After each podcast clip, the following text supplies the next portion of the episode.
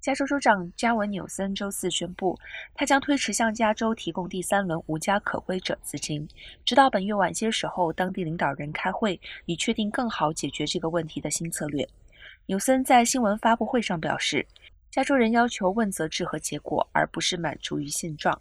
州长表示，提交的解决该问题的计划将在四年内将无家可归者减少百分之二。他称这种做法不可接受，并要求地方领导人做得更好。到目前为止，加州已经提供超过十五亿美元的灵活紧急援助，来解决日益严重的问题。